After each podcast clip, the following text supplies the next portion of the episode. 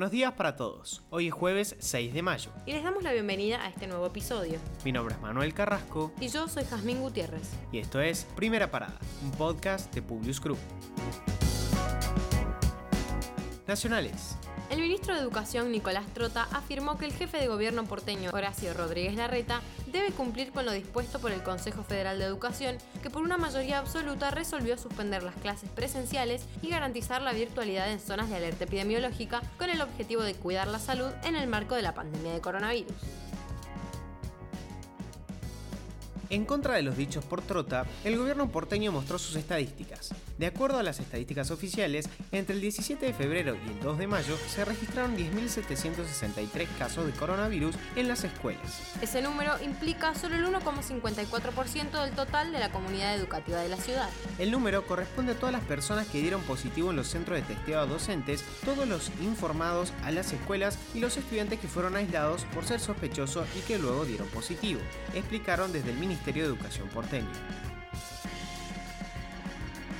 El ANSES planea extender el bono de 15 mil pesos a beneficiarios de la asignación universal por hijo y a los monotributistas de las categorías más bajas, que cobran asignaciones familiares en el marco de las restricciones de circulación por la pandemia de coronavirus extendidas hasta el 21 de mayo.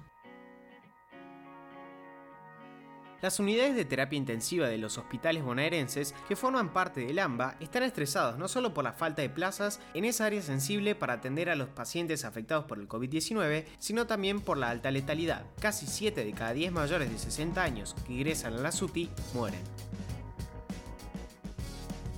El jefe de gobierno porteño decidió abrir un canal de diálogo directo con la Casa Blanca para acceder a las vacunas que se apilan por millones en los Estados Unidos se reunió con la encargada de negocios, Mary Kay Carson, en su despacho para plantear la posibilidad sanitaria que necesita la unión de la voluntad política de los dos jugadores claves, el presidente de los Estados Unidos y su par argentino, Alberto Fernández. Si ellos no avalan su estratégico plan, las dosis de AstraZeneca, Johnson, Pfizer o Moderna jamás llegarán de manera directa a la ciudad de Buenos Aires. Mercado Libre, la plataforma de e-commerce más grande de América Latina, ha anunciado ante la Comisión de Bolsa de Valores de los Estados Unidos que ha adquirido 7,8 millones de dólares en Bitcoin para el primer trimestre de 2021. Textualmente mencionaron en su reporte, como parte de la estrategia de tesorería, este trimestre hemos comprado 7,8 millones de dólares en Bitcoin, un activo digital que incluimos en nuestros activos intangibles de vida indefinida. De esta forma, la empresa de origen argentino se convierte en la primera gran empresa latinoamericana en adquirir Bitcoin para su tesorería y se une al club de compañías como MicroStrategy o Tesla, que ya han anunciado anteriormente ante las autoridades la tenencia de Bitcoin dentro de sus patrimonios. Internacionales. Las manifestaciones en Colombia, que ya llevan una semana, comenzaron con el rechazo ciudadano a un ambicioso proyecto de reforma fiscal, pero continuaron aún después de que fuera cancelado por el presidente Iván Duque. Bajo la lupa de la comunidad internacional que denunció excesos de la fuerza pública, estudiantes, sindicatos indígenas y otros sectores salieron a las calles. Los reclamos son varios. Mejores condiciones de salud, educación, seguridad en las regiones, cese del abuso policial contra las manifestaciones, entre otras.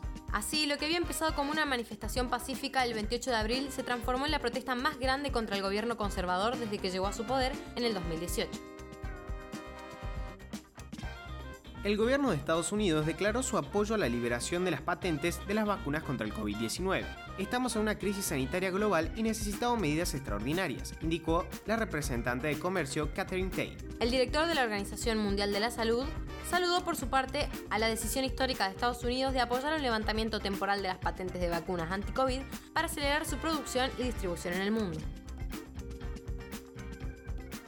Donald Trump llamó radicales lunáticos de izquierda a los miembros de la Junta de Supervisión de Facebook que le negaron su regreso a la red social. El expresidente de Estados Unidos, quien se encuentra vetado de la plataforma, calificó de vergüenza total y bochorno la decisión tomada por el Consejo. También señaló que las grandes compañías tecnológicas pagarán un precio político a, por su juicio, quitarle la libertad de expresión. Blue Origin subastará el primer pasaje para turismo espacial.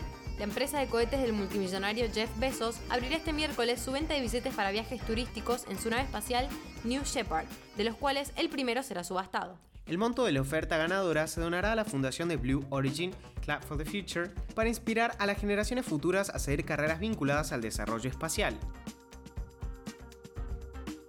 Ya hay final. El Chelsea superó 2 a 0 al Real Madrid en Stamford Bridge y selló su pase a la final de Estambul. El global fue de 3 a 1. Thomas Tuchel, el hombre del milagro, al principio de este 2021 era imposible imaginarse al Chelsea en la final de la Champions League. El equipo estaba perdido, sin objetivos claros y con malos resultados en lo que lo mantenían por la mitad de la tabla de la Premier. Pero el alemán llegó y en pocos meses logró lo impensado. Le dio carácter a los jugadores, cambió la mentalidad del equipo y lo más importante, empezó a cosechar triunfos. Ahora sí, los despedimos por hoy.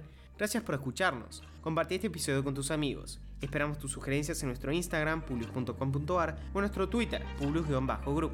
Los esperamos mañana en un próximo episodio de Primera Parada. Que tengan un muy buen día.